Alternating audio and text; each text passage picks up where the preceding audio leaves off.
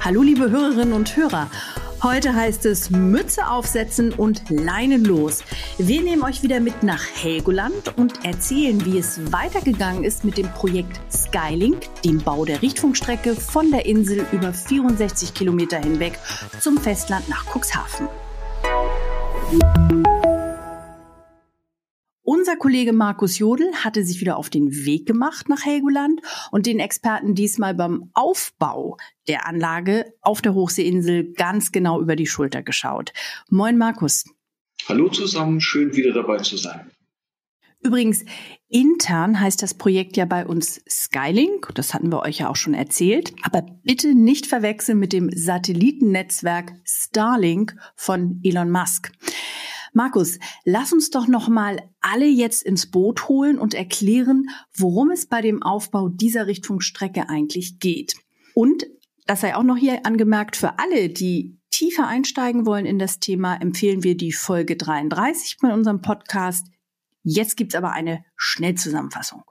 Na klar, gerne. Also im Grunde genommen geht es bei dieser Richtfunkstrecke um ein Backup-System für die deutsche Flugsicherung. In diesem Fall speziell um die Richtfunkstrecke Helgoland-Cuxhaven.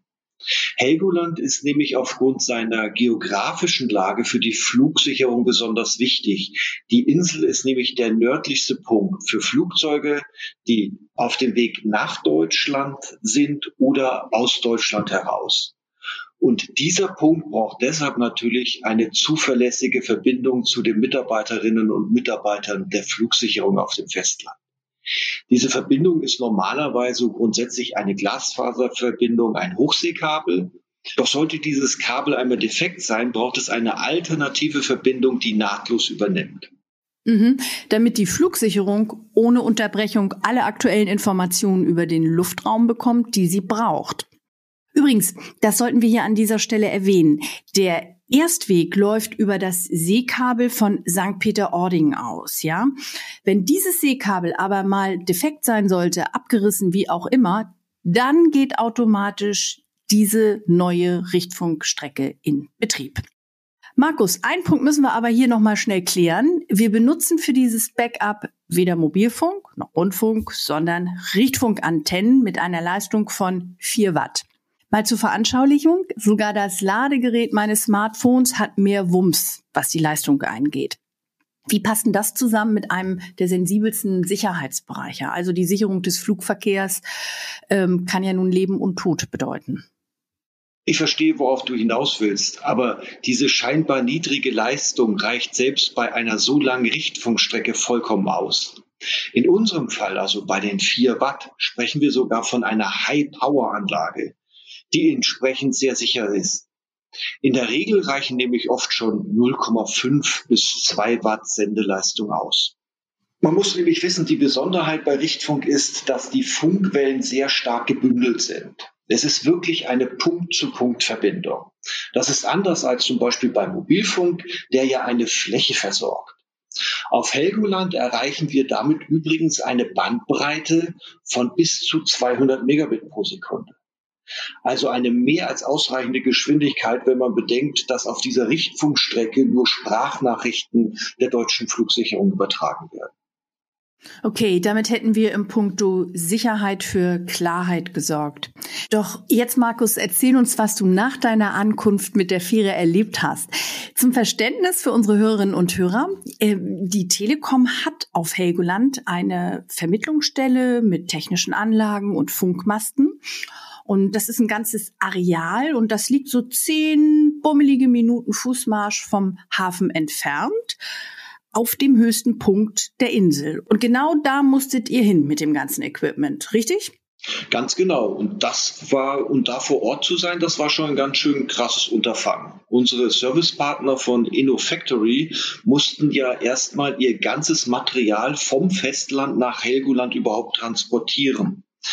Dazu brauchst du einen ganzen Container mit Material.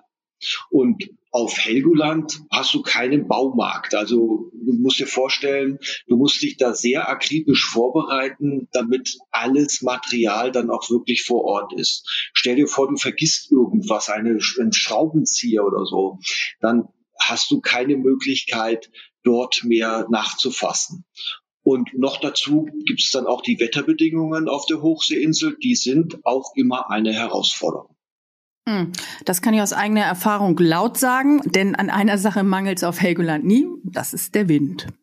Das Projektteam musste jetzt zunächst einmal zweieinhalb Tonnen Stahl auf 80 Meter Höhe hieven, weil so viel wiegen die beiden Halterungen und die beiden Schüsseln.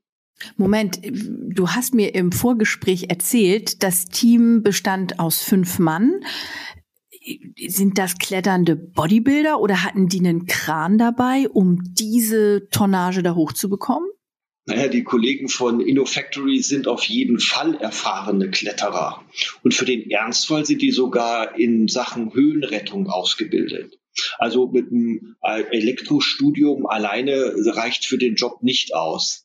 Aber das Material haben sie natürlich peu à peu äh, sicher hochgebracht und zwar mit einer Winde. Das war aufgrund des immer wieder aufkommenden Windes eine ganz spannende Aktion, weil schlägt die Schüssel einmal ordentlich an den Mast an und nimmt dabei Schaden, dann ist die ganze Aktion beendet. Da würde ich gerne noch mal nachfragen, wie ist die Planung des Termins denn überhaupt für diesen Aufbau gewesen? Denn ihr wart ja auf ruhiges Wetter angewiesen. Ja, wir, das war eigentlich vorgesehen. Wir waren äh, sicherheitshalber für eine ganze Woche dort äh, eingeplant. Also es hätte sein können, am Montag, wo wir angekommen sind, war auch wirklich sehr schlechtes Wetter. Aber am nächsten Tag war es klar. Und es war zwar windig, aber die Kollegen haben dann gesagt, äh, sie schaffen das und äh, können das Material hochbringen. Und so sind wir dann tatsächlich auch äh, innerhalb von zwei Tagen dort auf der Insel fertig geworden. Aber Sicherheitspuffer war dort schon eingeplant. Ja, das macht Sinn. Ähm als die ganze Technik dann um war, dann müssen solche Antennen ja auch konfiguriert werden. Wie funktioniert das? Das ist tatsächlich eine ganz interessante, feine Justierarbeit, die zwischen zwei Experten stattfindet. Also ein Kollege ist auf Helgoland auf dem Turm und einer in Cuxhaven. Aber das können wir uns am besten mal von dem Teamleiter, dem Kevin Bayer, erzählen lassen. 64 Kilometer Linklänge, das ist halt unmöglich, das abzuschätzen. Und das ist eine Bärenaufgabe, jetzt sag ich mal mit den Richtfunkschüsseln den Weg zueinander zu finden. Wir haben eingeplant zwei Tage. Wenn wir glücklich sind, äh, schaffen wir es in einem halben Tag.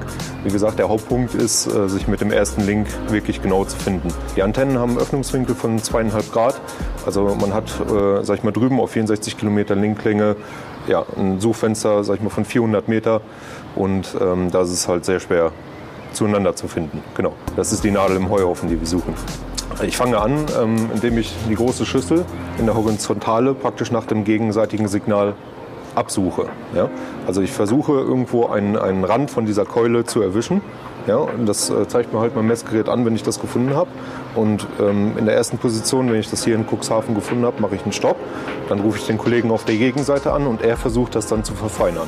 Und dadurch finden wir durch diese beiden Strahlen praktisch immer näher zueinander, bis wir letzten Endes den Pegel erreicht haben, den wir erreichen müssen. Man muss sich das vorstellen wie eine Lautstärke, die wir messen. Das ist praktisch die Signalstärke, die hier unten an der Schüssel ankommt. Und das äh, wird mir in dB angezeigt. Und ähm, ja, im ersten Schritt erreicht man nur vielleicht um die 65 dBm äh, als Empfangspegel hier und wir müssen auf minus 31 dBm kommen. Also die Richtfunkstrecke Helgoland-Cuxhaven, die läuft jetzt. Aber das ist auch nur eine Strecke innerhalb dieses ganzen Verbundes äh, von äh, Skylink. Ähm, es gibt weitere Punkte, die von uns angebunden werden für die deutsche Flugsicherung. Aktuell sind wir in den Planungen, ein Glasfaserkabel auf den Brocken aufzuziehen. Klingt spannend. Das heißt, wir werden demnächst mal über den Harz sprechen. Unser Ausflug, liebe Hörerinnen und Hörer, heute nach Helgoland, der geht zu Ende und wir wieder an Land.